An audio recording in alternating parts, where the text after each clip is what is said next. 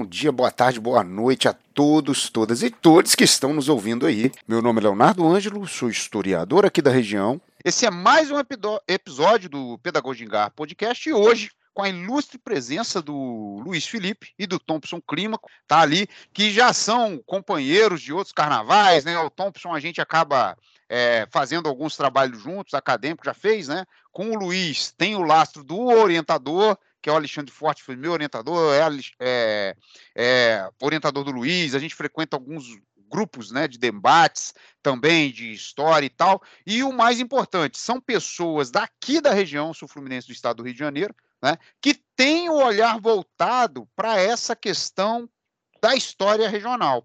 E esse episódio é o especial do primeiro de maio justamente por isso, né? Porque nós estamos entrando no primeiro de maio, que historiograficamente você vai encontrar em algumas fontes dia do trabalho, outras dia do trabalhador, mas geralmente a gente não coloca essa questão de uma passagem do pós-abolição para o, o, a questão dos trabalhadores, mundo do trabalho, vamos dizer assim, dentro da história. Ou seja, a gente não faz essa como que os trabalhadores negros se tornaram trabalhadores, e eu acho que os dois estão envolvidos nessa pegada, nessa pesquisa, então isso é muito interessante. Eu poderia pegar aqui, abrir o currículo Lattes, mas é muito academicês, né, na cabeça dos outros, ficar lendo, top, clínico, é mestre, não sei o quê, graduado, mesma coisa, Luiz Felipe, Luiz Felipe, não sei o quê, fez aonde? Eu vou fazer melhor, mais sabe deles do que, né, eu não vou saber mais deles do que eles mesmos, então, então assim, Luiz, se você quiser começar, você pode já dar aquele, aquela aquele corte seu, né? Falar um pouco da sua formação, trajetória acadêmica.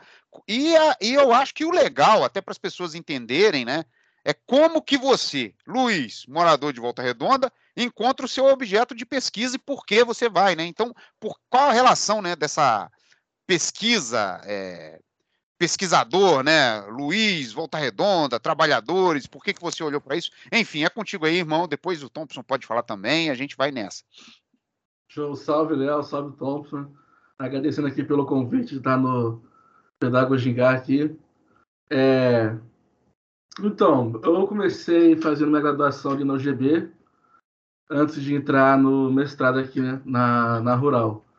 Eu peguei na, na graduação, já tive um primeiro contato com essa questão do meu operário aqui na cidade, por querer é, entender também, né, descrever aquela aquela relação que a Igreja Católica teve com as comunidades eclesiais de base e depois a relação da, de algumas é, esquerdas é, revolucionárias da época da ditadura que vieram à Volta Redonda fazer um trabalho coletivo com a Juventude Operária Católica, a JOC, que é o movimento estudantil da igreja, né? Pegando essa questão de, da, de uma igreja mais progressista, né? E lutou contra a ditadura militar. E aí, na, na dissertação, foi até o Léo mesmo que fez abrir meu olho para atender a questão também é, racial aqui da cidade. Eu continuo no período da ditadura militar, mas agora entender como é. Tentar entender, não, tentar contextualizar e descrever como que esse período da ditadura ele tem uma amplitude maior ali do, de tentar sufocar qualquer espaço de debate e expressão cultural negra. E aí entender como os operários é, eram atingidos. Né? E mais ou menos isso que eu pesquiso. Né? Entender o, como o, o, aquele falso ideal de democracia racial foi um pilar forte aqui na ditadura, né? apesar de não ter começado a ser usado aqui. Né? Aí, é, é, isso aí a gente se parece, né, Luiz? Porque eu também fiz o GB, né? Antiga FERP, quando eu fiz era FERP ainda, denuncia idade, mas é verdade. E aí continua, né? E tal. E eu acho que tem esse enredo também da CSN, né? Porque são 13 quilômetros de fábrica, né? Então eu saí de Barra Mansa para Volta Redonda, 13 quilômetros de fábrica que tu passa, fumaça, água, não sei o que, tu vai vendo. Então acho que isso acaba influenciando. É o que tu falou aí, né? Beleza. O, o Luiz, você quer acrescentar mais alguma coisa? Ah, falar isso, a gente, a gente, aqui da região, a gente é muito ligado essa questão da, da CSN. Né? Tem muitas pesquisas ali da UGB que ainda continuam pegando essa questão da, da CSN e também acho que por causa da, da igreja de Dom Valdir, né, tem muita coisa que puxa para estudar a igreja aqui. Mas é isso, Léo. Não, numa, numa reunião, até já jogando para o Thompson, acho que foi numa reunião que a gente fez com o Paulo Fontes, né, que é professor da UFRJ. Eu não, eu não sei se foi ele que falou, eu tenho quase certeza que foi ele que falou, mas enfim, Paulinho que me perdoe se não foi ele. Ele falou que o primeiro centro de estudos é, de, de trabalhadores no Brasil, que tem mais estudos, mais volume, é o ABC Paulista, né? E o segundo é justamente Volta Redonda, né? Inclusive, outros historiadores falam que é, é, eles acham engraçados, né? O Sérgio, que estudou a privatização da CSN, falou que achava muito engraçado pegar dissertação de administração e o primeiro capítulo é a história da CSN Volta Redonda. Né? Então, assim, todo mundo acaba estudando né, de outras áreas né, e vai embora. Mas manda ver, Thompson, tua vez aí. Fala, galera. Boa tarde, bom dia, boa tarde, boa noite. Né, já foi apresentado, sou Thompson Clímaco. É, eu sou natural aqui de Volta Redonda. É, sou natural de Volta Redonda, mas moro no Rio de Janeiro, né, desde a graduação. Sou mestrando em História Social pela UFRJ, graduado pela mesma universidade. É, eu atuo aí na área de Brasil República, pós-abolição, é, micro-região sul-fluminense e principalmente trabalhadores, né? trabalhadores rurais, fabris e também questões de relações raciais e sindicalismo. Eu venho de uma família de operários, né? por isso que eu sou natural de Volta Redonda, minha família, tanto materna quanto paterna, migra para a região por conta da CSN, então acaba que todos nós aqui temos temas que se cruzam e a nossa história, né? As nossas famílias, boa parte das famílias dos ouvintes é, migram para a região é, por conta da CSN, né? Então, meu avô, meu bisavô, todos obviamente homens negros, e minha, minha bisavó, todas trabalhadoras da região, não na CSN, mas aqui presente. E quando eu vou para a graduação em História, né, o mundo do trabalho e, e, sempre me chamou a atenção, mas no primeiro momento eu tinha mais interesse por história da escravidão e pós-abolição, que é algo marcante do sul fluminense, né? Acho que a gente bem sabe. Acho que a mídia local ressalta muito aqui é, a história do café e fala muito dos meios de produção, mas fala pouco de quem está produzindo de fato isso, que é a mão de obra escravizada. Né? Então, eu fui para a faculdade com esse interesse em história da escravidão e pós-abolição e adentrei, né? fui lendo bastante sobre esses aspectos do sul fluminense e acabei também interessado por mundos do trabalho, por influência de uma obra que é referência para a gente, Luiz e Léo sabem bem também, que é a obra né, do E.P. Thompson, um historiador inglês, né, formação da classe operária. Essa obra influenciou bastante né, na minha percepção de história, do entendimento que é processo histórico, e aí, empolgado com isso, eu comecei não só a ler é, trabalhos sobre é, pós-abolição e, e, escravidão, mas eu também fui entender esse processo de industrialização e o século XX do sul fluminense. E aí eu percebi um limbo, né, um espaço historiográfico onde tinha, a gente tem na região, felizmente, bastante trabalho historiográfico sobre escravidão e pós-abolição e pós-emancipação, etc. E se concentrou, como o Luiz já citou isso na fala dele, há muitos trabalhos sobre CSN.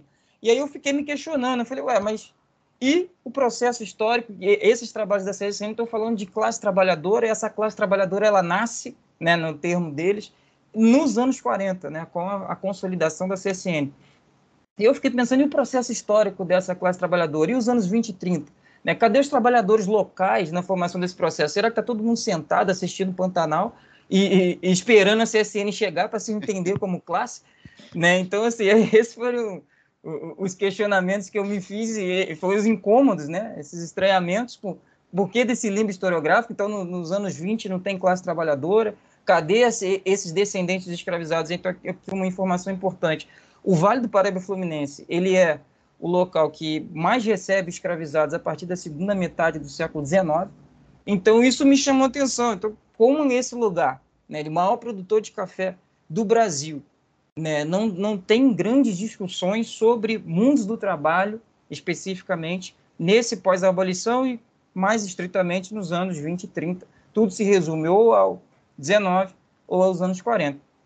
Então, a partir disso, né, eu, eu busco entender, pesquisar, compreender ali as especificidades né, dos trabalhadores é, negros e brancos do, de, do sul fluminense, mas especificamente Barra Mansa. Né? E por que Barra Mansa, para vocês é, compreenderem, porque Barra Mansa era a cidade mais industrializada do Vale Fluminense. Né? E, e, como todas as outras cidades locais, ela foi uma grande produtora de café e de leite, né? desde o século XIX. Então, eu escolhi Barra Mansa justamente para confrontar aquela ideia de formação de classe, uma vez que a CSN né, e Volta Redonda pertenciam à Barra Mansa. Então se discute muito classe, né, formação da classe em Volta Redonda. Então eu fui lá em Barra Mansa, que é a origem da cidade, a cidade pertencia à Barra Mansa. Então eu fui entender o que a classe trabalhadora, quem são essa, quem é essa classe trabalhadora em Barra Mansa, né, nos anos 20 e 30, né, mas sem excluir, obviamente, trabalhadores rurais. Então eu passo por, esse, por essas discussões de espaço urbano, solidariedade, diferenças né, e efeitos do racismo durante esse processo de industrialização. Então, o que, é industrialização? Eu me questiono, quem cabe nessa ideia de industrialização e modernidade? Quem, o que, que esse, esses projetos no Sul Fluminense, quem está inserido dentro desse debate? E esses trabalhadores negros, né, ao que indica, não estavam ali. Então, é, esse, é, é essa forte presença do escravismo. Na Primeira República não há combate ao racismo, e depois a gente tem, a minha pesquisa passa por um debate no governo Vargas, né, onde vai ter é, é, um debate racial muito forte, mas ao mesmo tempo essa população não está inserida ali. Né? É, enfim, é, é, mais ou menos por aí. Então, só para fechar, Léo, minha pesquisa perpassa esse pós-abolição, esses trabalhadores rurais, a migração, essas modificações do espaço urbano, a experiência dentro desse projeto de industrialização e modernidade até os anos 30, né, usando o ano da formação sindical e vou até o Estado Novo, né, eu paro ali na, na, no início né, do Estado Novo em 1937. É basicamente ah. isso. Eu acho que foi, foi excelente porque abre uns campos aí, Thompson, para a gente conversar também sobre essas questões. Porque, assim, é, para quem não é historiador, e aqui o podcast a gente se pretende fazer um letramento histórico, acho que o Thompson levantou algumas questões que eu também vou perguntar ao Luiz, porque, assim, historiador, quando pega um negócio para olhar assim e começar uma pesquisa, a gente tem opinião. Mas a gente transforma a nossa opinião numa hipótese e vai testar essa hipótese nos documentos, nas entrevistas, né? Assim, para quem estuda Volta Redonda ou formação de Volta Redonda igual eu, e o Luiz que pegou já a questão da ditadura militar, né, ou ditadura civil militar, depois Luiz, você me explica qual a definição que você usa aí e por que também, né? Porque tem essa tem essa questão, é, a gente até consegue entrevistar pessoas, né, Luiz? A gente vai lá, ó, fulaninho participou da greve, não sei o quê, papá no Peru. O Thompson, que já foi lá para o elo perdido, eu acho que é um elo perdido mesmo, tá, Thompson? porque a gente fica debatendo às vezes muito classe, classe, classe, e esquece disso que eu acho que é essencial, né? Ah, o discurso de industrialização, ele traz um apagamento do rural, e esse apagamento é muito proposital, né? Porque aquele rural trazia toda uma construção racializada e de trabalhador negro que pertencia àquele rural. Então você fala, assim, ah, agora estamos tudo industrializado, irmão, agora tem trabalhadores, mas você não discute quem são os trabalhadores, é isso que você falou. Então acho que quando você levanta essa hipótese, né? Você fala assim, caramba, vou testar isso. E aí, a partir do momento que você começa a testar, né? Você vai vendo, falando assim, caramba, olha, isso, pô, realmente procede. Então, isso daqui, ó, hipótese testada, vou colocar aqui, vou escrever sobre isso, porque realmente aconteceu. E tem hipóteses, tipo, quando eu comecei, o Luiz entende bem isso, você também, Thompson. E eu acredito que pessoas que estão escutando, não são historiadores, mas moradores da região vão entender também. Quando a gente pega a Volta Redonda e vê as greves de 88, não sei o quê, pariri, pororó, você tem uma ideia de que a classe trabalhadora está organizada, pulsante, piriri, né? Pô, todo mundo. Sim. Aí, quando você faz um recorte racial e você começa a olhar o sindicato, você começa a olhar as manifestações, eu confesso para vocês, eu me senti traidor da classe trabalhadora quando eu comecei a jogar essas hipóteses.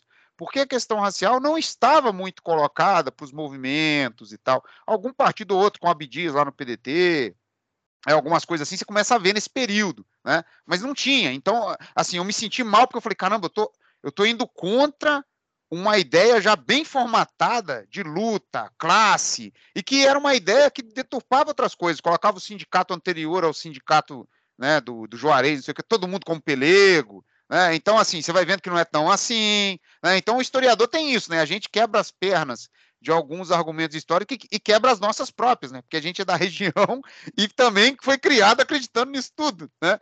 Então, assim, o Luiz, como que foi?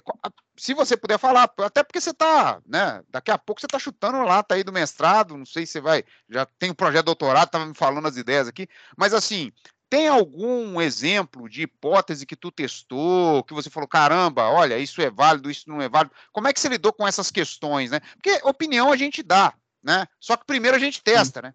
Eu não vou chegar e vou falar que o Rodinei é o melhor lateral do Flamengo.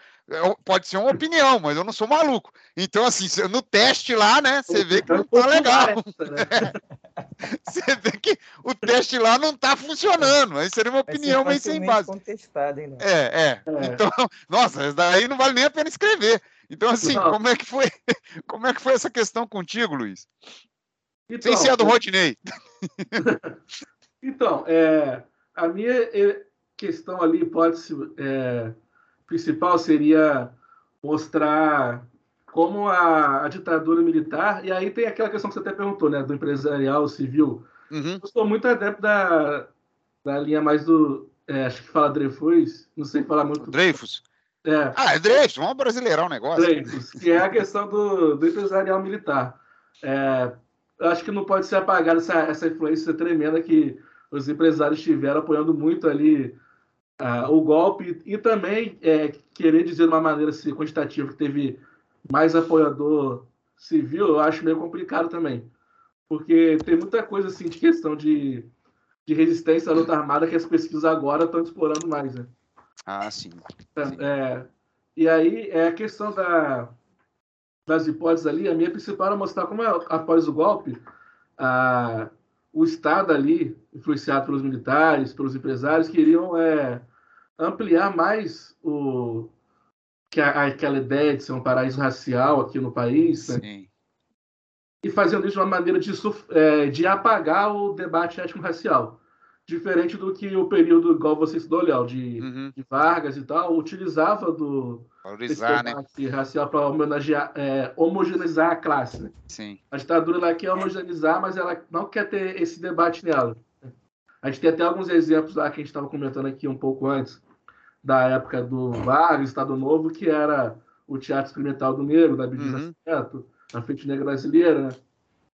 Tinham, é, eram coisas assim que não resolveu a questão mesmo da, do racismo, nem né, da inserção dos trabalhadores negros em condições melhores de trabalho, mas era o mínimo que tinha na época para poder ter, ter, ter esse debate e na ditadura nem isso tinha. Mas, Luiz, então, assim, aproveitando fazendo uma pergunta, dentro dessa pergunta, é, assim, para a galera que está ouvindo, gente, olha só, no Brasil, até 1964, a gente tinha governos eleitos e tal, né? É, o, o último foi o, o João Goulart, João mas Goulart. aí que era apoiado pelos sindicatos, os militares falaram que era uma república sindicalista, pró-comunismo. Nesse período vivia a Guerra Fria, então tinha lá um bloco que era comunista, o outro capitalista, capitaneado pelos Estados Unidos, né? E aí teve o golpe. Pelo que eu entendi, Luiz, o que, que você está falando? Durante o governo Vargas, a mestiçagem ainda era bem aquilo de valorização da nossa miscigenação, da negritude, da mulata, então ainda era vendido esse pão aí para todo mundo. Ó, somos todos iguais e somos mestiços e tal. Na ditadura militar, os caras falaram assim: olha, já entenderam o que, que era, não vamos nem discutir, que é todo mundo igual mesmo. É isso? Mais ou menos isso? É, é, é mais ou menos isso, é mais ou menos isso. É, a, essa questão do, de, de, do somos todos iguais à ditadura vai ser mais, mais utilizado no discurso de nacionalizar e desenvolver, desenvolver o país. E ali tem até um, uma, uma teoria que, eu, que é até com essa questão da hipótese, que é a da. da você já deve ter lido da, o livro Inversão no Trabalhismo, uhum. de é, e, é um, e dá para fazer um paralelo com o que ela fala ali, em relação ao que acontece aqui em Volta Redonda, que fala na sua pesquisa, Léo, e na, e na, na Eduardo, que é aquela mudança do, do Arigó para o peão, né? O que, que isso Sim. traz? né, de dinâmica que isso trouxe de cultura. A Ângela de Castro, ela tenta botar ali que no período Wagner tinha uma democracia social, porque o ser cidadão e trabalhador naquela época era você ter os direitos garantidos pelo Estado. E aqui na, na CSN davam a moradia, Sim. tinha o prêmio da girafa, né? essas questões que davam um amparo maior, uma segurança maior estrutural e para os trabalhadores é, negros também, ainda que pouco, mas ainda dava a, a ditadura, com aquela racionalidade mais meritocrática, e aí vai ter essa racionalidade porque vão ter mais é, trabalhadores é, qualificados como engenheiros, que vão querer, que vão ter essa distinção em relação àqueles operários que não tinham é, oportunidade de ter uma qualificação. Uhum. A ditadura militar ela quer trabalhar, a CCN vai trabalhar com esses dois grupos separados, aí vai perder essa questão da, da, daquela segurança que tinha, porque vão ser parados de, de entregar em casas, vão ter a, o, o, prêmio da girafa Não vai ser é, mais a questão de trabalho, mas sim de, de produtividade, né? Vai ter uma racionalidade meritocrática ali. A gente pode dizer que até um embrião ali da racionalidade meritocrática nascendo ali na, na CSN e separando os operários, né? Que vão ser os operários periféricos e os outros operários que vão ser os técnicos e engenheiros. E aí você tem até essa mudança do, do Arigó, que é o termo que tu usa na sua pesquisa, aquela, aquela questão, o trabalhador que chegava aqui, todo mundo se via igual como Arigó, e ali, nas, e ali na época da ditadura vai ser o peão, que vão ser terceirizados, né, os trabalhos mais insalubres, e vai ter aquela rotatividade mais de trabalhadores, que são de maioria de, de operários negros. Então, essa distinção que a Angela traz da democracia social brasileira para uma democracia racial a ditadura, que é o que eu ponho assim, essa comparação na hipótese, não é negando que não tinha racismo antes, que tinha racismo para frente ainda. Mas é negando que a forma do, do Estado militar utilizar do racismo vai ter uma, uma amplitude maior Sim. e vai ser por outros meios, de negar o debate de raça. Que aí tem o, o, a perseguição ao Palmares, perseguição a outros clubes aqui do Estado do Rio. Ah, mas é. isso daí que você está colocando, eu acho que é, assim, é, é, dentro de um discurso de igualdade racial, quando você tem condições, né, de sobrevivência mais ou menos parecidas para o branco, para o negro, para o indígena, beleza. Você até consegue manter um discurso, mas a política econômica da ditadura foi pautada no arroxo, né? Salarial, pior qualidade de vida. Quando você piora as qualidades de vida, a exemplo de hoje, do governo que a gente está vivendo, quem está na linha de frente da insegurança estrutural são os trabalhadores negros. Então, quem vai sentir mais, quem... até faz a, a, lógica do arroxo, traz o peão com muito mais força, né? Traz, Desse traz. discurso. Né? É. E aí, e só complementando, aí uhum. é, essa questão da, da hipótese principal que eu, que eu venho trabalhando, e aí por meio do, do lingote que você usou também, é, mas pegando uma coluna, uma coluna especificamente ali que foi criada em 64, em março de 64, que chama o Homem no Trabalho, que é aquela questão de botar no. Eles, elas pegavam algumas áreas, descreviam o que o tal funcionário fazia, falava quanto tempo de casa tinha, quantos filhos tinham, e aí dá para você ver nitidamente quanto tempo um operário, pelas fotos, dá para ver cor, quanto tempo ele estava em tal área já há anos e não tinha mudado nada em relação a uma mobilidade ali dentro. E, o, e os trabalhadores, é, até estagiários, já conseguiam em dois, três anos alçar outros cargos, é, trabalhadores já brancos, no caso. Tinha uma mobilidade muito maior. Essa e coluna a... começa em 64, vai até quando, Luiz?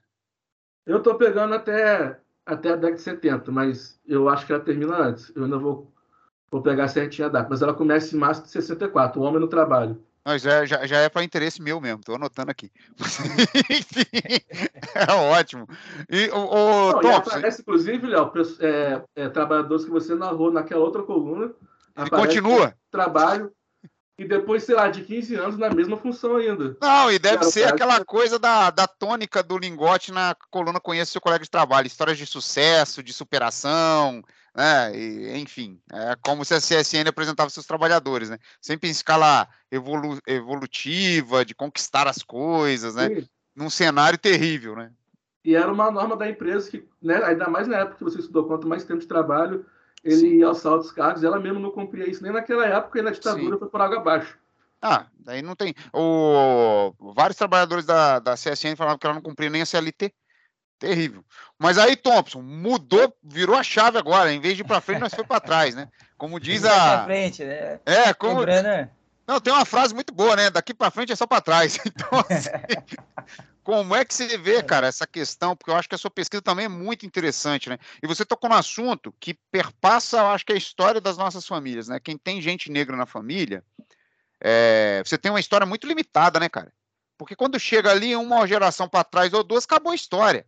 Né? Eu tenho, eu tenho a família do meu pai, que é preta da minha avó, eu sei do nome do pai dela e acabou aí, né? O meu bisa. Uhum. A família da minha mãe, que tem um, uma questão de um português, sei lá o quê, tem gente que discute até se foi da Primeira ou Segunda Guerra que ele veio para cá. Então, assim, existe um, um diapasão histórico maior, né? Que, que a pessoal vai discutindo. Então, acho que a sua traz um pouco disso, né? Se olhar para a sua história, você está olhando para essas questões também que a gente não vê. Como é que é isso? Como é que você tem uma hipótese forte sobre isso? Ou só foi até agora uma curiosidade mais geral? Não, tem. Tem, mas também sobre. Só abrir o um parênteses sobre essa questão uhum, da família. Manda bala. É, eu, no meu caso, né, na família paterna, porque eu tenho até uma menção aqui a uma tia minha que ela é, é, é um marco né, da memória da família, até da história, né, é, minha tia Lu, e ela consegue lembrar até o nome da minha tataravó. Até tataravó? É, e ela, é, e ela lembra que ela sabe a data de aniversário, cara. Da, ela sabe que a minha. Eu vou fazer a conta aqui. A Mas, minha Tom, isso é tudo de oralidade? Oralidade, só oralidade. Caramba. Só oralidade. Ela sabe que a minha, a minha trisavó, para ficar fácil que vocês entenderem, ficar falando tatar, a minha trisavó nasceu em 14 de maio de 1888. Ela sabe disso. Caramba. E ela sabe todas as relações da a minha, ou seja, minha tataravó ainda era escravizada a fazenda lá em Paraíba do Sul, a família do meu pai é de Paraíba do Sul, uhum. ela, é, tudo que eu sei da família do meu pai, até Paraíba do Sul, até chegar nessa tataravó, é por conta dessa tia minha. Então a família do meu pai eu consigo saber. Mas assim, sei algumas das histórias. Acabo Mas tu já gravou de... isso aí, né? Não gravei ainda. Ah, que? Não tive, sério. Eu tô historiador. É um projeto, é um projeto. Cara. É, mas é a questão que eu não moro mais na região, né? Minha tia é daí tá aí em Volta Redonda com vocês. Então, assim, não tive tempo, mas essa tia mesmo é um monumento historiográfico. Sempre sempre que posso. Ela que inspirou até uma, uma série que a gente, você vai produzir comigo, né? A gente lá no nosso laboratório, né? Para quem não ah, sabe, laboratório de mundos, de mundos do trabalho, né? Estudo de histórias do mundo do trabalho, né? O Lente UFRJ. E essa tia minha que inspirou uma série, né? Que ela me deu. Eu tô abrindo vários parênteses aqui, Léo. Se deixar, eu vou falando. Tá de boa. Mas ela, ela, ela me deu a puxada de orelha, porque ela, como ela sabe muita coisa de história, né? Eu fui indagar ela sobre a greve aí que vocês estão falando, a greve de 88, e aí fui perguntar ao pai dela, e ela, não, mas eu também ralei muito nessa greve, né? E aí ela conta o que, que foi a greve para ela e para a mãe dela. Então isso foi assim a, a que deu origem a uma série que a gente em breve vai é, soltar aí exatamente sobre o protagonismo das mulheres na greve de 88. Enfim, já estou dando spoiler aqui no, no, no, podcast. É, ainda bem que não sou eu que estou produzindo, né? Porque quem, não, mas é a gente. É, a gente está produzindo, mas quem, quem coordena é que vai te dar o um spoiler lá do fundo. É, enfim. é, mas é, foi ela que inspirou, ela, ela, ela merece. De boa, você tem paternidade na parada. Exatamente. Ou maternidade. Exato. Enfim, mas sobre minha pesquisa voltando, né, deu uma volta danada aqui.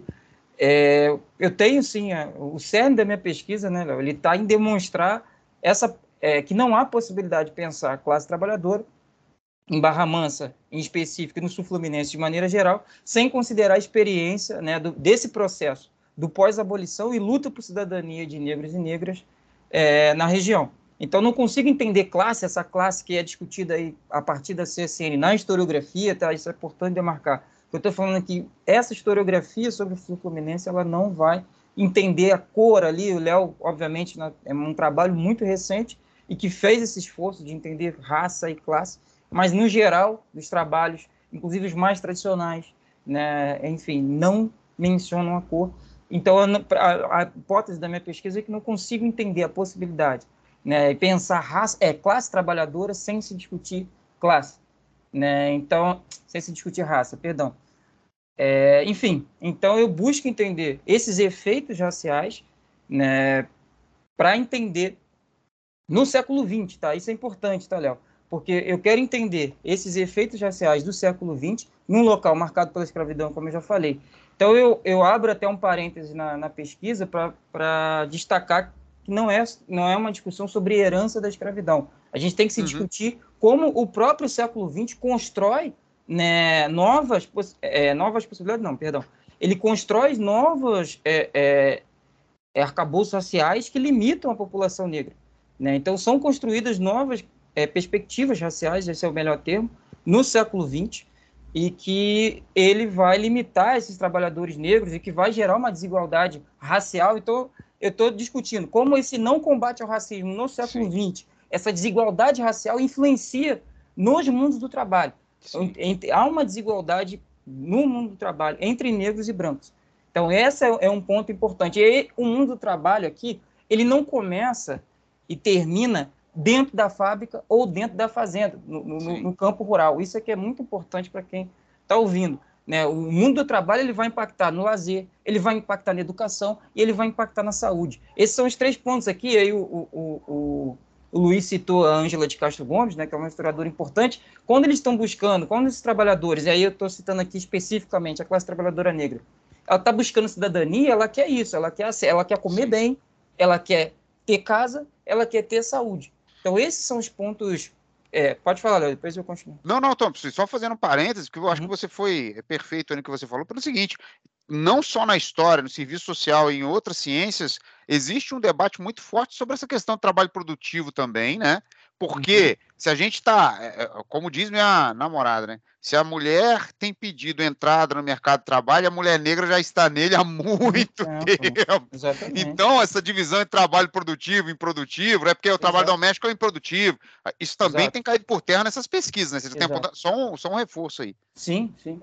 Então, esse é o ponto importante. Então, eu vou demonstrando, né? E aí, para consolidar né, esse debate, para conseguir demonstrar essas diferenças raciais, essas construções do racismo, para além né, da, do, do, sul fluminense ser marcado pela escravidão, como eu já falei, o, o que, que o século XX constrói de diferenças raciais e qual o impacto disso tem no mundo do trabalho. Primeiro ponto aqui importante né, é que a maioria dos trabalhadores negros no pós-abolição permanece no mundo do trabalho rural.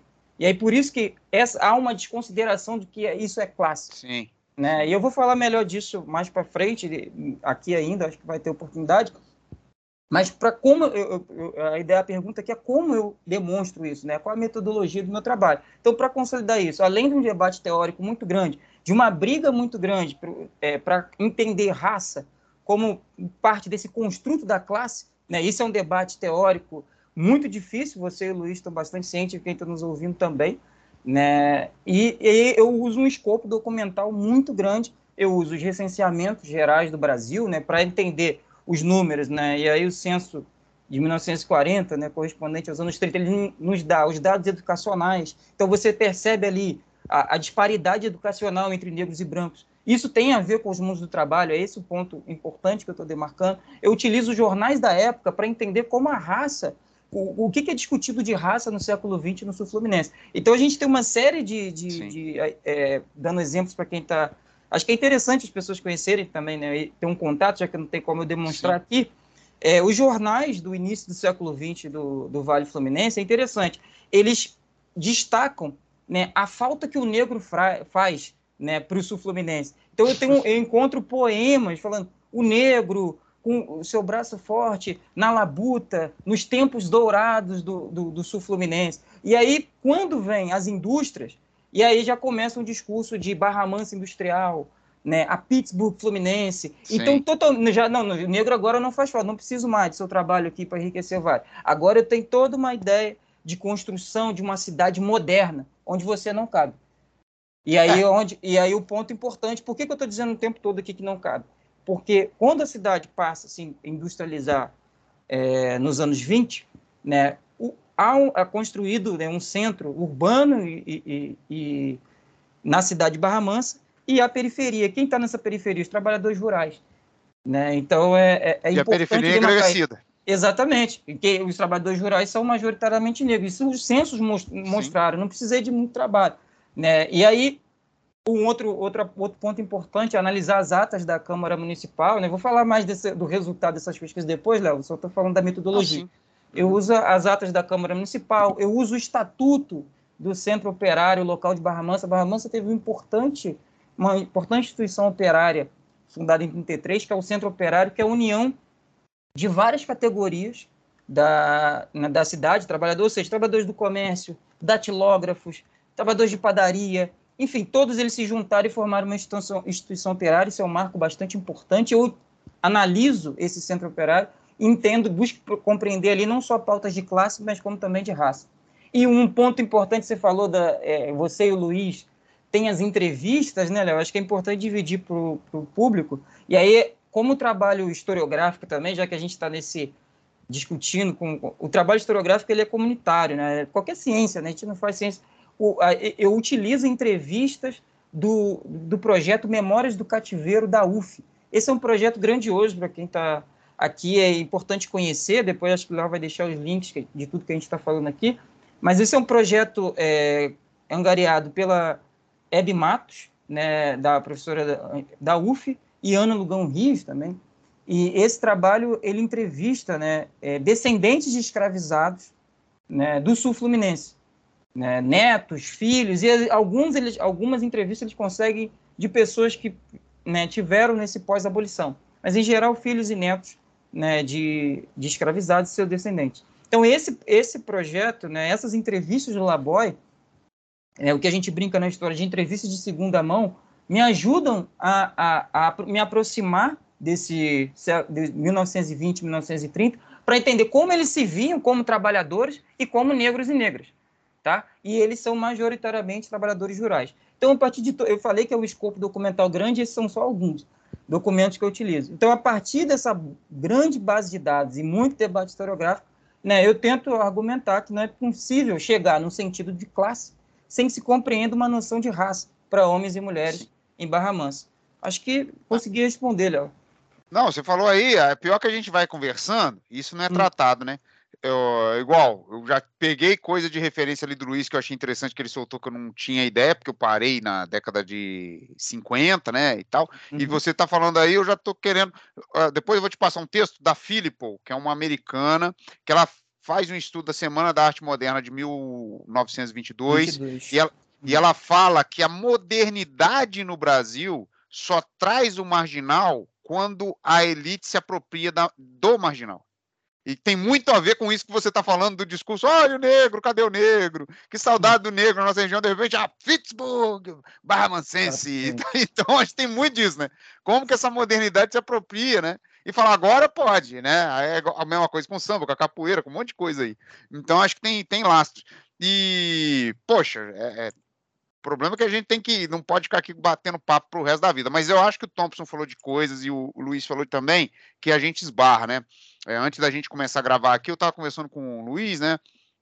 Como que é ruim, e eu acho que o Thompson está sentindo isso também, Luiz, você chegar para fazer uma pesquisa e você tá lenhando mato. Você está cortando mato, porque não tem clareira, irmão. Não tem um lugar ali que você falou, pô, igual, a Hebe Matos você citou aí agora, eu acho fantástico o texto dela, porque dá margem para um monte de coisa, né? Questão dos direitos sociais, é, é descendente escravizado falando, ó, Princesa Isabel me deu a liberdade, mas quem me deu cidadania, quem mudou minha vida, foi Getúlio Vargas, por causa das leis. Tal. Então, aí a gente consegue enxergar o norte. Mas aqui para a região, às vezes você não tem isso, né? Então, é, vou esclarecer, vou dar exemplo. Gente, olha só, eu tenho feito alguns trabalhos sobre o setor automotivo, posso dar um exemplo claro para vocês. A Volkswagen chega aqui na década de 90, se não me engano, 95, depois vem outras automotivas. Eu estou pegando um período menor, tá? Então, de 95 a 2005, 10 anos, 2015, 20 anos, é... tem menos aí 20 e poucos anos, 24 anos, sei lá, de estudo de automotiva. Eu, a gente tem uma dissertação específica sobre dissertação, gente, é quando você entra no mestrado, você apresenta uma dissertação, no doutorado você apresenta uma tese, tá? Então, nesse período todo, de 20 e poucos anos de indústria automotiva, a gente tem uma pesquisa de uma historiadora preta, uma socióloga preta, que é a Aline de Oliveira Gonçalves, que estuda o setor automotivo. E aí eu falo, caramba, os pretos, os negros, né? Quando a gente fala negro, é preto e pardo, né? Pessoa de pele mais clara como o meu, mas que tem traços fenotípicos negroides, ou pessoas de pele mais escura, né? Fechada ou retinto, como o Thompson. O Luiz tem olho até mais claro, mas ele é, é um pardo também, né, Luiz? Eu acho que no seu documento, não sei como é que tá. Mas assim, é, a, a, gente tem uma pesquisa só e os negros estão no setor automotivo. Então, quando a gente pega esse período maior ainda que a gente está vendo, do pós-abolição, são poucos estudos. E fora o problema que a gente tem muitas vezes, sem criticar, porque eu acho que faz parte da história também, mas dos memorialistas, né, ou das pessoas que sentam em cima do monte de documento aqui na região e começam a produzir umas obras que é mostrar foto, enfim, sem grande trabalho. E aí eu fico me perguntando sobre um tema que eu acho que é um tema complicado da gente lidar, que é se os negros sempre tiveram voz estão sempre aí trabalhando e tal, a empregada doméstica sempre teve lá e tal, é, o trabalhador negro que foi para a fábrica e muitas vezes não teve mobilidade social, né? Porque é aquilo que o Luiz falou, os negros entram, no, eles, eles são incluídos no trabalho fabril, mas muitas vezes são excluídos da mobilidade dentro da empresa. Né? Ah, você entra aqui, vai ficar aqui, ó, ajudante aqui o resto da vida. Né? Então tem essas coisas. como explicar isso sem ver a coisa da branquitude, né? Como que vocês veem o efeito dessa branquitude? Gente, quando eu digo branquitude, vamos lá. Tem uns estudos agora na, na psicologia social, entrando na história agora, referência para mim, vocês podem ter outras e até falar aí. É o Lourenço Cardoso, a Cida Bento. Se a negritude é uma construção histórica, branquitude também é, né? Então assim, o branco se achar dono da razão, ó, ah, é, ou a gente fazer as expressões que a gente faz. Ah, um senhor negro passou ali na rua. Você não fala que passou um senhor branco. A gente naturalizou tanto a questão do branco que a gente fala isso. E, a, e, eles colocam essa branquitude como um lugar que tenta se apropriar de qualquer discurso. Então, é o branco que sempre tenta contar a história, inclusive a história do negro. Né? Só que na nossa região nem a história do negro. Né? Então, como que vocês se deparam com essas produções? E aí são críticas mesmo. A gente está com esse debate agora, a gente está fazendo esse debate. É, é, o que o Luiz falou, é, ou apontou. Se a gente tem uma classe trabalhadora que tem desníveis raciais ali dentro, ou de gênero, ou de um debate interseccional, né? Raça, gênero, classe, o lugar, e você não trata esses desníveis, isso vai ser ruim para todo mundo daqui a algum tempo. Né? Então, acho que a grande sacada é essa.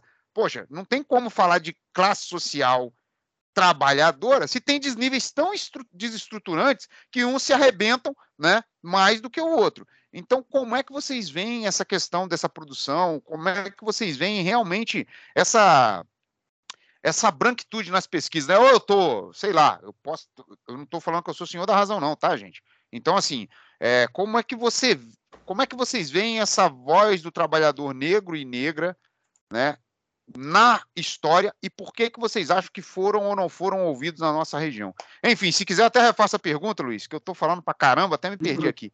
Mas manda ver. Não, tranquilo. Então, é... o, que eu, o, que eu, o que eu percebo dentro dessa questão da branquitude aqui durante o. mais durante agora o mestrado, uhum. é que, por, igual eu estava até comentando no início também, em relação a a nossa é, acessibilidade, possibilidade de conseguir pesquisar é, debate classe e raça aqui, é, nós está falando. E o, só o Genius, né, que é um pesquisador de outra é britânico? Não, ele é ele é alemão, mas dá aula na Universidade do Mississippi. É, ele foi o que teve acesso a, a documentos da CSN. Direto. Direto, né? Coisa que a gente aqui nunca vai conseguir ter, né? Tomara que um dia consiga, né? Mas hoje a gente não tem, né? O que a gente tem, o que a gente tem é isso, a gente não consegue ter acesso. Só, então, só, um abrevia... só, só um adendo, Luiz. Exemplo, eu consegui ter acesso às fotos da CSN, alguma coisa. Mas o que o Dinius teve acesso são as fichas de todos os trabalhadores. Isso daí, assim, eu pedi lá, não, tive acesso negado, né? Eu não sei se você chegou a pedir, mas assim, ele teve acesso às fichas, ele olhou a ficha de cada um trabalhador, nome, se tiver. Eu não, é, ele falou que não tem cor ali nas fichas, né? Isso também é interessante, né, Thompson? Porque eu acho que para o, o, o período imediatamente pós-abolição, ainda vinha a cor das pessoas nas fichas, principalmente policiais, né? Aí, desse pós-abolição em diante, não vem mais. Né? O, o disse que não encontrou. Então, assim, ele teve acesso, é o que o Luiz está falando. O cara é gringo, chegou lá, ei, oh, gostaria de ver as fichas. Ok, pode ver. É, a gente é, chega lá e não consegue. Embaixador para ser para ter usado carta direto, e aí teve acesso. Não, e por essa ficha aí funcional, se a gente tivesse acesso, nossa, a gente ia conseguir evidenciar toda a maldade a partir dali. Mesmo não tendo a raça escrita, tem a foto das pessoas. A gente talvez conseguisse achar famílias que ainda moram aqui, para a gente conseguir entrevistar também. Se a gente pegando pessoas da coluna, né? isso ia fazer, ia ter um. ia dar uma, uma alavancada assim a gente escrever nossas pesquisas, que ia ficar assim, incrível, ia ficar. ia ter muito mais coisa para a gente conseguir fazer chegar ao leitor e mostrar sim que o que a gente está falando está sendo. foi o que aconteceu, né? A gente está tá conseguindo comprovar nossa, nossas hipóteses aqui. Mas aí, em relação a isso, é o que eu ia complementar. Tem muita pouca, pouca pesquisa em relação a a raça e gênero aqui da nossa região. Poucas mesmo, se contar nossas três, mais uma, eu acho, uma pesquisadora, acho que foi sobre Palmares, né, Léo? Esqueci o nome dela agora. A Gladys. A Gladys faleceu mês passado, dia 15 de março, mas estava pesquisando o Clube Palmares, né? A pegada dela era essa aí. Um abraço é. para a família aí para o namorado dela. Não sei da, das que vem, que estão vindo agora, mas são essas quatro assim, que a gente tem mais referência assim agora. E E é, é, uma, é um reflexo dessa, dessa branquitude no, na, nas pesquisas, na academia. E em relação ao, ao, do, ao meio operário, o que eu percebo é. Acho que é uma coisa que também acontece muito hoje em dia, que tudo que a gente está estudando tem influência pesada hoje em dia também, né? Em como a gente se relaciona, né? Mas é a, o homem branco, a mulher branca, o operário branco, eles não se reconhecerem é, como brancos que estão em locais de, de privilégio, né? Acho que isso é uma coisa que, dá, que eu estou percebendo a partir daquela da análise desse linguagem, né?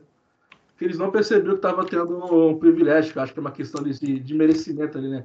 Eu mereço estar aqui e que se dane as oportunidades que os outros tiveram. Acho que é, rola muito isso. É, isso daí, isso daí é uma. Quer dizer, para passar para o Thompson, mas, tipo, tô, tô estudando setor automotivo, você falou isso, eu lembrei da. Eu fiz entrevista com 16 pessoas do cluster automotivo, né? E lógico eu não vou falar o nome deles aqui, mas isso ficou nítido, galera. Os trabalhadores negros eles até aceitam o discurso de não ser chamado de trabalhador e aceitam ser colocados como colaboradores, que é a pegada hoje do setor automotivo. Que o colaborador tem uma visão muito mais voltada para a reestruturação produtiva, enfim, para outras questões do capital, mas eles questionam muito meritocracia. Então, todos, assim, eu acho que foi unânime entre os trabalhadores negros, eles falaram: olha, mérito é uma coisa, né? O cara se esforçar e tal, e vai e consegue. Agora, meritocracia é um sistema. Então, eles mesmos falam: olha, não tem sistema. Eu já fui prejudicado na firma por causa da minha cor. Ele mesmo fala. Então, acho que tem muito a ver com isso, né? Essa construção que você está falando. E de, de, de, Ele sabe que é um sistema que exclui eles, né? Sim, que exclui. exclui. Por isso. Não, por isso... entender isso. É, por isso que eu acho que quando você fala privilégio, tem essa conotação, né? O cara não passa por esses cerceamentos aí de acesso, do que seja, porque é natural, ele, né? E, e aliás, é outro privilégio, né? Também que eu estava conversando até com um amigo esses dias, que eu falei assim, pô, quando você fala que é preto, aí o cara questiona se você é pardo ou não e tal. Agora o cara falou que é branco, você fala, não, beleza. Entendeu? O branco não tem um degradê de cores, né? Igual quando você, é. você, você, o cara questiona a negritude, mas enfim. Vamos lá, é terrível. Thompson, o que, que tu manda aí, cara, em relação a isso? Se quiser, eu repito a Sim. pergunta, mas acho que você tá não, tão não, concentrado tá, aí, você tá igual tá. extrato tomate.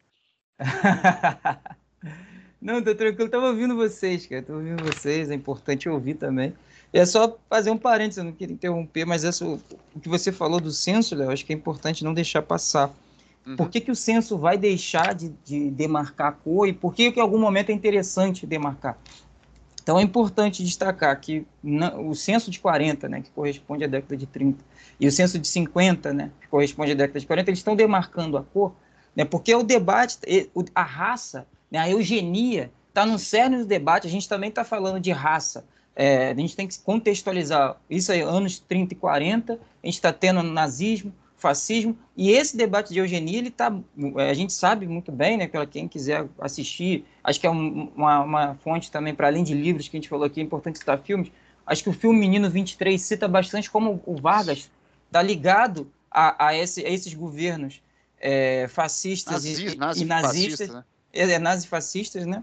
Então a raça é fundamental. Então por isso que no governo Vargas vai ter a demarcação. E aí o Luiz falou sobre essa questão da democracia racial, né, nos anos 60. Então, se, se no Brasil não tem um problema da raça, eu não preciso que a raça apareça no censo. Então é por isso que ele some. Então tem a ver até com o que o Luiz estava lendo. Então por que, que a raça vai no censo de 1960, 70 não tem cor? Porque o Brasil não tem um problema de cor. E não se quer discutir raça. Então eu acho que esse é um ponto, um parêntese importante para quem está ouvindo. Pode falar, Léo.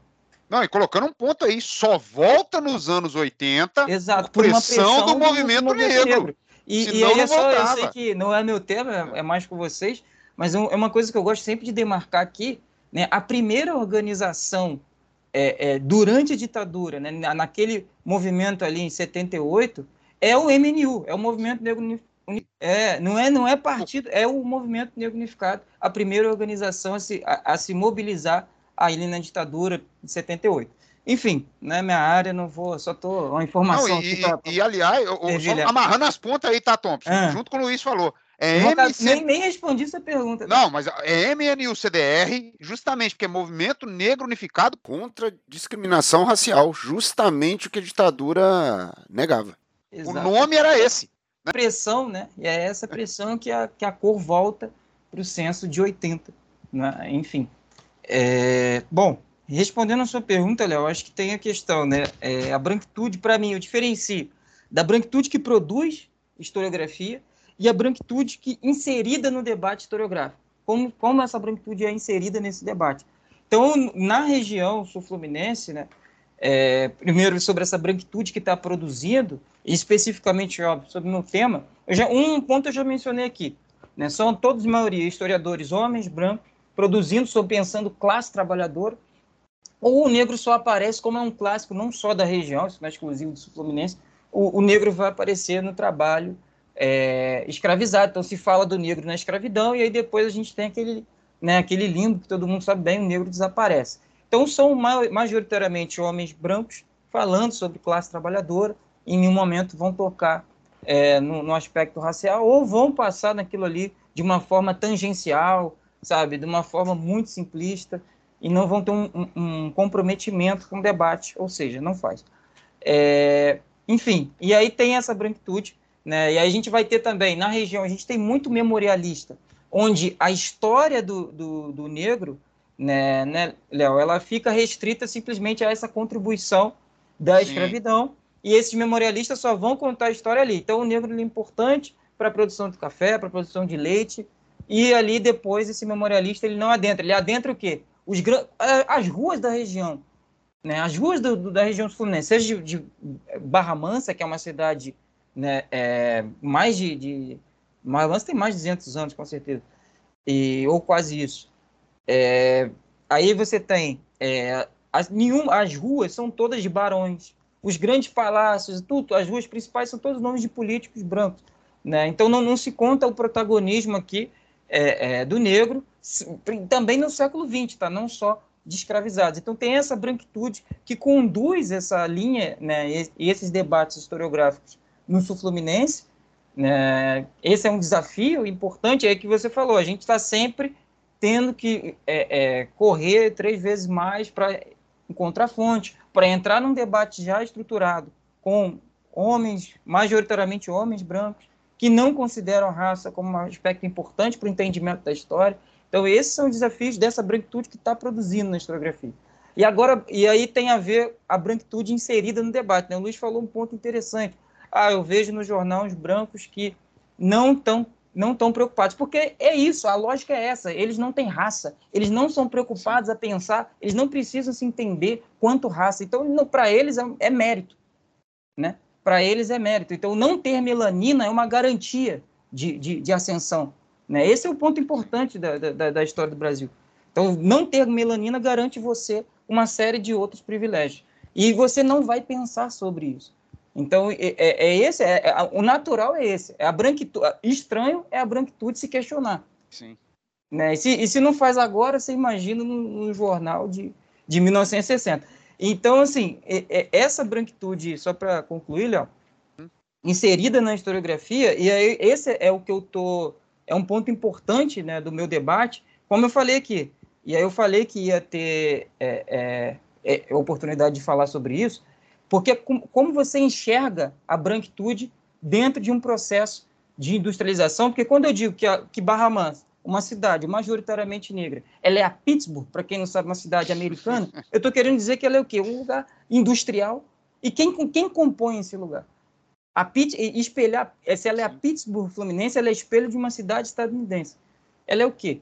Então, assim, é, é, o ponto né, da, da, minha pesquisa é demonstrar que essa cidade, esse Vale do Fluminense, acima de tudo, ele é negro, seja no meio urbano, seja no meio rural. E, e aí, entendendo também aí, o questionamento dessa branquitude que produz, é que a, a organização e a agência ela vai ocorrer no espaço fabril. Então, o que, que é a agência?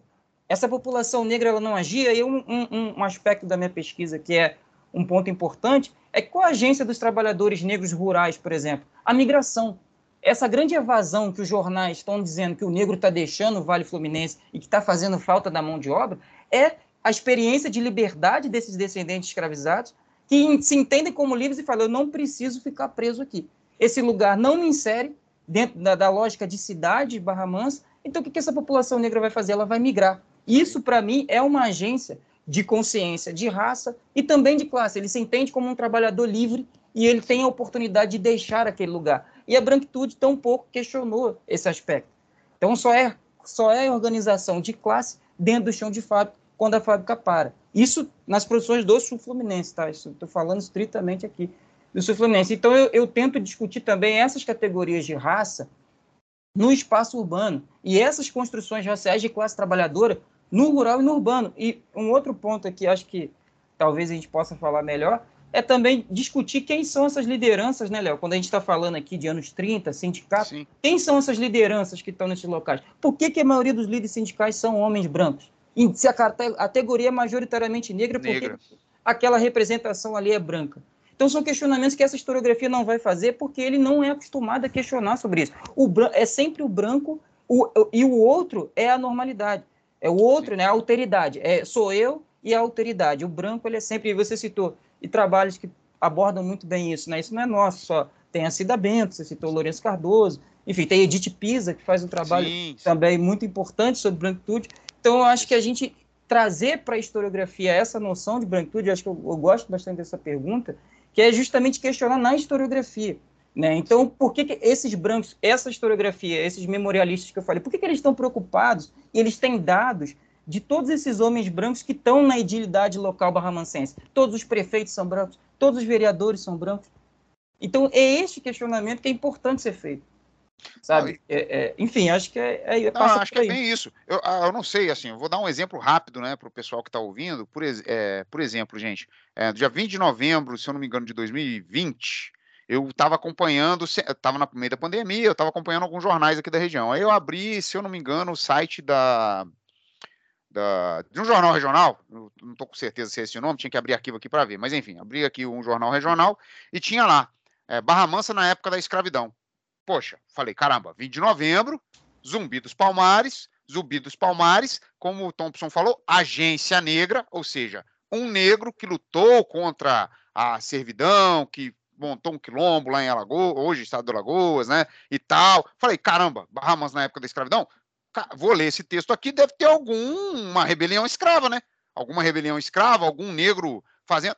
Aí você lê o texto de cabo a rabo, número de escravizados, número de fazendas, quantas fazendas, isso, aquilo, lá, e o parágrafo final falando que as leis já, do ventre livre, não sei o quê, papá, e a princesa Isabel ajudaram a acabar com esse triste página da história.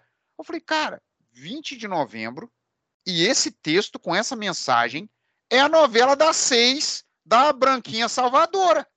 Entendeu? É o branco que salvou o negro da escravidão através da lei. É a mocinha que vai me ajudar. Ô, oh, vossa, voz, voz me vai me ajudar a sair daqui, sinhazinha. É mais ou menos isso que o cara está reproduzindo em 2020. Então, acho que isso que o, que o Thompson está falando é muito presente e muito sério, né? E eu acho mais engraçado ainda quando você questiona e quais são os argumentos que são usados para não olhar isso.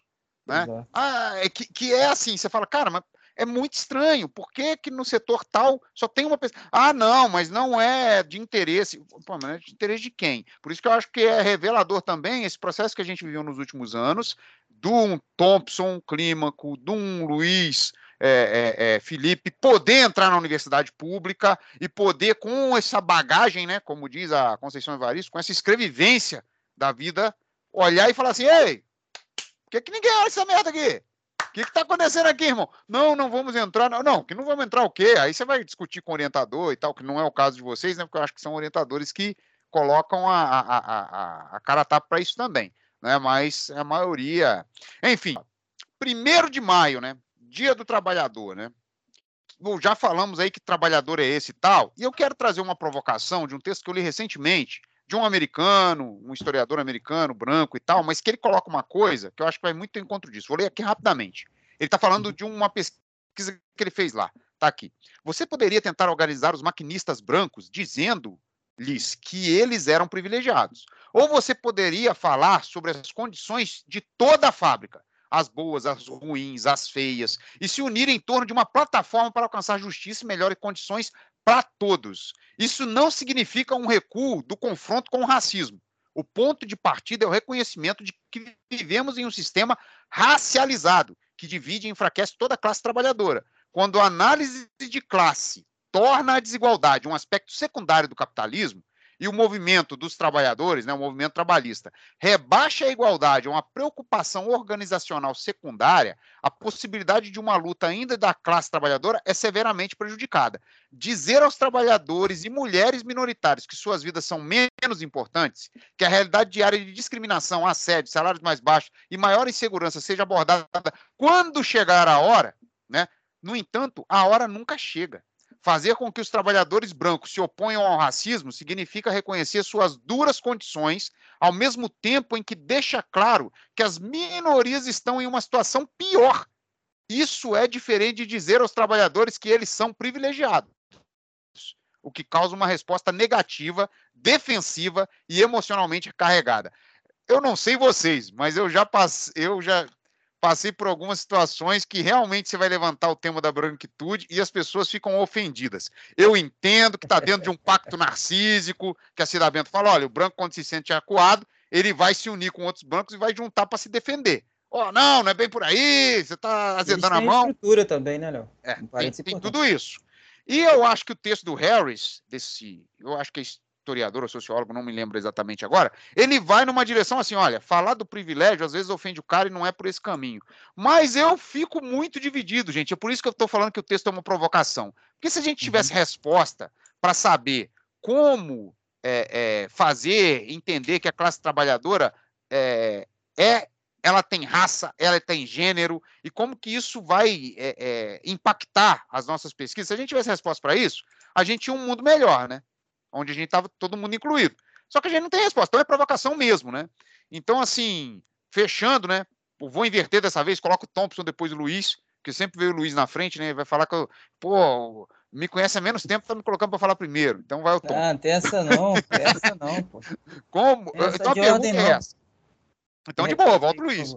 Como ah, fazer entender que se a classe trabalhadora não se vê como um todo e deixa ocorrer as disparidades, diferença de raça e gênero, continua ruim para todo mundo. Porque hoje é o negro que é explorado, amanhã ah. vai ser o branco pobre, e assim vai. Né? Hum. Então é sempre nisso. Né? E a gente acabou um pouco com aquelas visões meio românticas do Florestan Fernandes. Claro. Ah, não, a concorrência no mercado de trabalho vai acabar com o racismo. Irmão, tá aí. Tá aí, é. ó. Entendeu? Pois é, né? também acabou, infelizmente, né? A historiografia progrediu com a ideia de anomia social, né? Uhum. Onde o próprio Floresta diz que o negro não está pronto para uma sociedade de capitalista, né? uma sociedade de classe. É, enfim. Mas eu acho que respondendo a sua questão, eu acho que é um ponto é, importante, né? Discutir branquitude, acho que é um tema bastante sensível na academia, porque é, é aquele comentário que eu fiz, tem toda uma estrutura ainda a academia é majoritariamente branca no Brasil. Então, para você levantar esses pontos, para ter esse, essa branquitude se revendo nos seus próprios trabalhos entender ali a, a, a, é, os debates de raça, não só o negro, né? Porque tem isso, a gente perpassa por essa dificuldade de entender raça é só o negro. Entendeu? Ah, não, não, não falo de raça não, porque meu trabalho, na minha pesquisa, não tem, na minha fábrica não tem negro. Irmão, é raça. Entendeu? Então, assim, tem sempre essa. Tem, sempre uma saída, tem sempre um porém. Né? Então, não vou falar de, de gênero, porque. Entendeu? Então, assim, tem sempre um, um, uma, uma tangente ali. É, então, eu, eu acho que a saída dele é importante né, para tirar, porque, obviamente, é, privilégio para a classe trabalhadora é um termo é, no sentido eles levam, né, quando, quando há essa discussão é levado para o sentido de classe, ah, ele, ele é explorado, etc, etc, etc mas está se falando no sentido de raça e gênero, né? Então tem essa dificuldade de discernir o que está sendo falado, é o privilégio racial e não de classe. Então, é dentro da, fora da, do chão de. É, é isso que eu acho que perpassa, Léo, é, respondendo a sua pergunta, perpassa entender os mundos do trabalho e classe trabalhadora para além dos, do, do, local de trabalho. Esse é, é um ponto fundamental. Eu entender que a vida do trabalhador não é só o trabalho e que as relações sociais dele não se base... deles e delas não se baseiam somente no mundo do trabalho. Isso é fundamental para nós aqui, historiadores sociais de trabalho, né, que nós três estamos na mesma área, né, diferentes recortes, etc., mas somos historiadores sociais de trabalho, e esse é um ponto importante para a gente pensar a sociedade. Né? Não, não são caixas. Então, entendendo esses trabalhadores e as suas relações sociais, no geral aqui, para além do espaço de trabalho, é fundamental para que se entenda o, que, o lugar que a gente está colocando de privilégio. Por exemplo, ah, o trabalhador ele é explorado igual, mas ele, o, o trabalhador negro vive a metade do tempo um trabalhador branco. A mulher negra trabalha três vezes mais que a, a mulher branca. A gente, isso é um privilégio, sabe? E, e, mas eu acho que isso perpassa não só. E aí, como eu estou dizendo é, para mim aqui, não tem, a gente não vai ter uma resposta pronta, que é uma conversa, mas perpassa por esse entendimento do trabalhador e do, da trabalhadora para além dos mundos do trabalho, não só no, da, da historiografia. Eu acho que é o espaço, os movimentos sociais precisam inserir esses debates, precisam inserir lideranças é, é, é, heterogêneas, mulheres, negros. Como eu falei aqui, o espaço sindical ser ocupado, ser dirigido e pensado por pessoas não brancas. É, o, os partidos políticos, a gente estava vendo, eu não vou citar exemplo aqui, a gente viu um, um, uma, uma foto recentemente de um partido progressista é, de lançamento de campanha, duas mulheres e só gente branca. Vai, vai progredir como essa disparidade racial e de gênero? Se o lugar que se diz, o lugar da, das minorias, ele é majoritariamente branco, a gente vai caminhar para onde?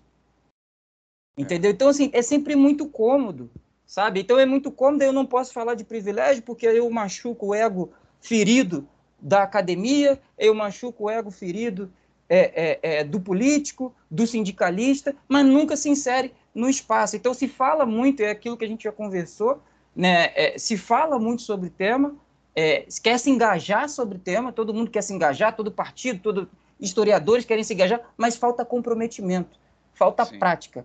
É, é, é isso, para mim, fica ruim para todo mundo e acho que não perpassa só pela história. Então, assim, não, não somos nós historiadores que vamos resolver esse problema.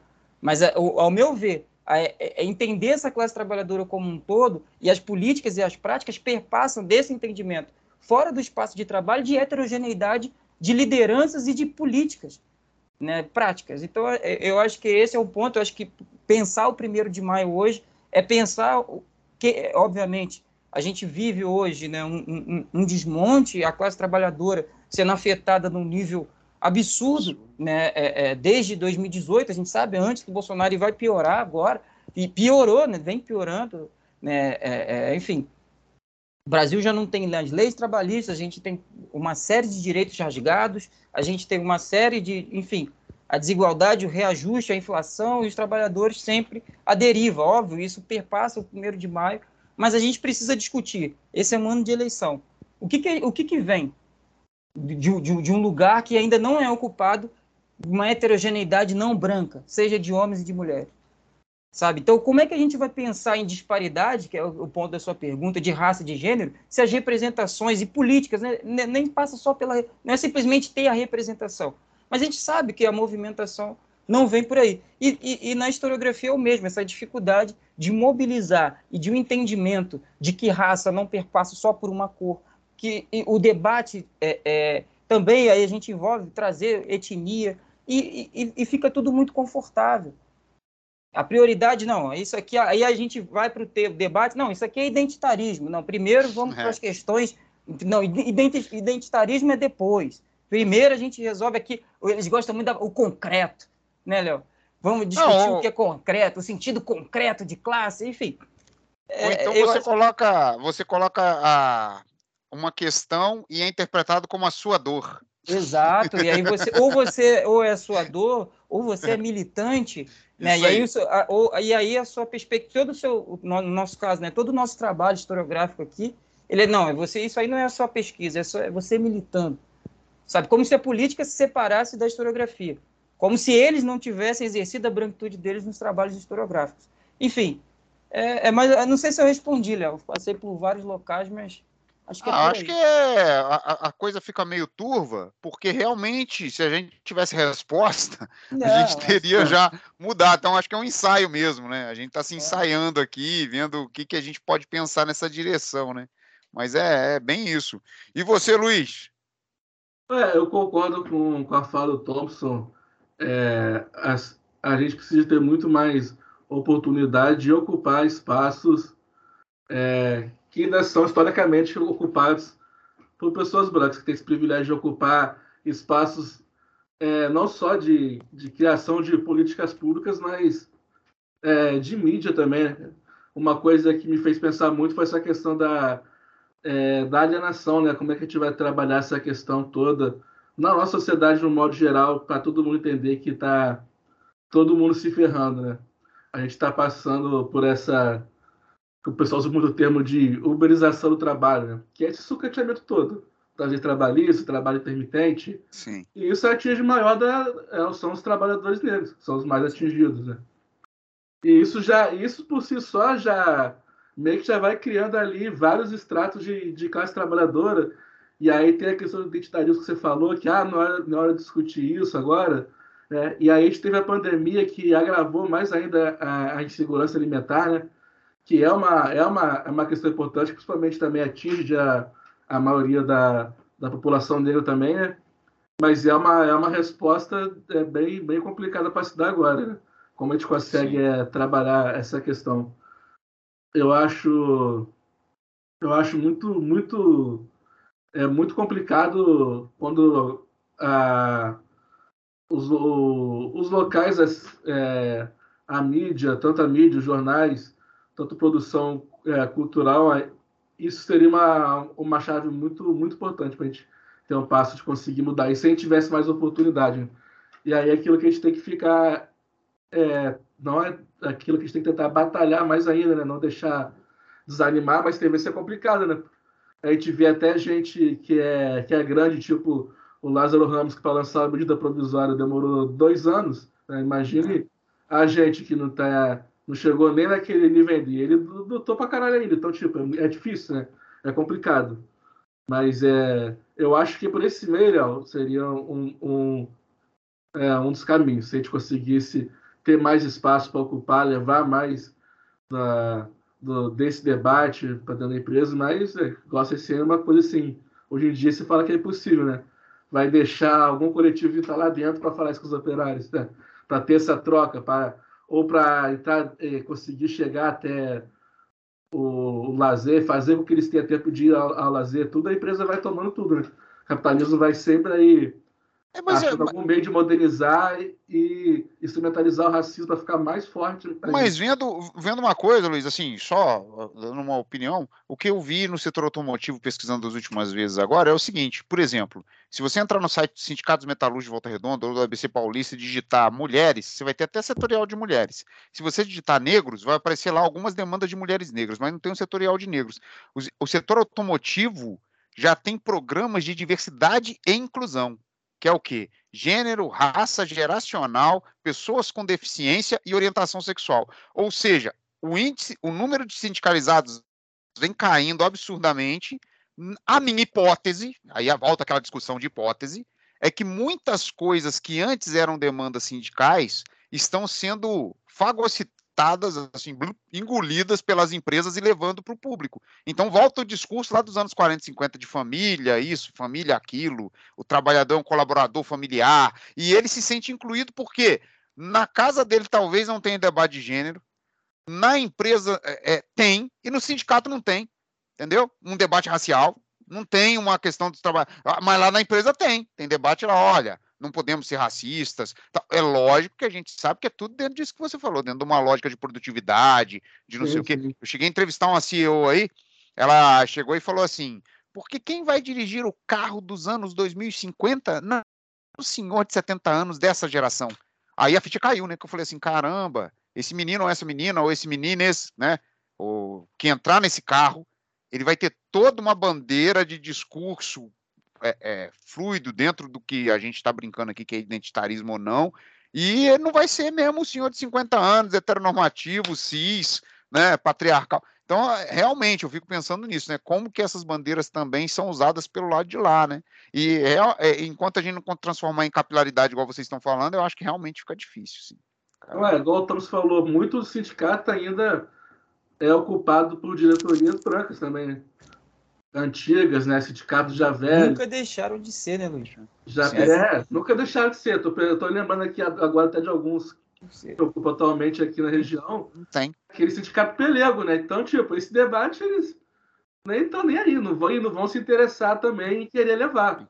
Não, e, e, tem toda uma construção histórica, né? Eu lembro que o, o John lá, quando eu tive lá no, na Duque e tal, o John falava assim: tem uma questão também de você ter classe trabalhadora negra no Brasil e não ter sindicalista negro, Porque, primeiro, o patrão não quer sentar com um negro para negociar, porque ele não acha confiável. E tem toda uma construção histórica que o negro não se vê representado no negro mesmo. Aí ele levantou essas pelotas e eu fiquei pensando assim, cara, será que a nossa Constituição é tão cruel, né? Que leva a isso mesmo? Porque se você pegar essa questão da, dos sindicatos, você vê nas eleições. O estado mais preto no Brasil é a Bahia. E os políticos eleitos na Bahia são brancos. Mas acho que é, então são é, coisas assim que a gente começa a ver. Perpassa é. também por essa estrutura que a branquitude Sim, tem de toda. criar essa, essa, essa perspectiva de o que, que é confiável. Essa, a imagem Sim. de confiável que a gente tem é construída a partir de é que cor, a partir de que mote. Né? Então não é um problema a do negro beleza, não se né? ver, né? É, enfim, tem, enfim, uma série de outras coisas. E, e, a, e a estrutura para você entrar no, no, mundo político, a segurança. A gente, e, sabe, é até uma coisa que no Brasil não é comum, né? Assim, a gente está batendo papo, que é, é, morte política, quando a gente tem uma, é um político assassinado, é uma mulher negra. Então, que segurança que você tem para se repre, representar né, no, no, Brasil? Então, assim, é, é uma série de, de, de, de questões que vão além do, do, debate que a gente fez aqui, né, e, e perpassa por isso, por uma branquitude bastante estruturada em todos os níveis, seja político e aí nos movimentos sociais, que falam muito, né, hoje se fala muito, mas se pratica pouco, ao meu ver. Né, no, o ponto principal que a gente está discutindo aqui é raça, mas também vale para outros debates. Outros. E tudo é identitarismo, menos a branquitude. Enfim, é isso. É isso. Pô, gente, olha. Luiz, quer falar mais alguma coisa? Não, é, é isso mesmo. Eu ia fazer só um adendo do que o Tom citou no movimento social.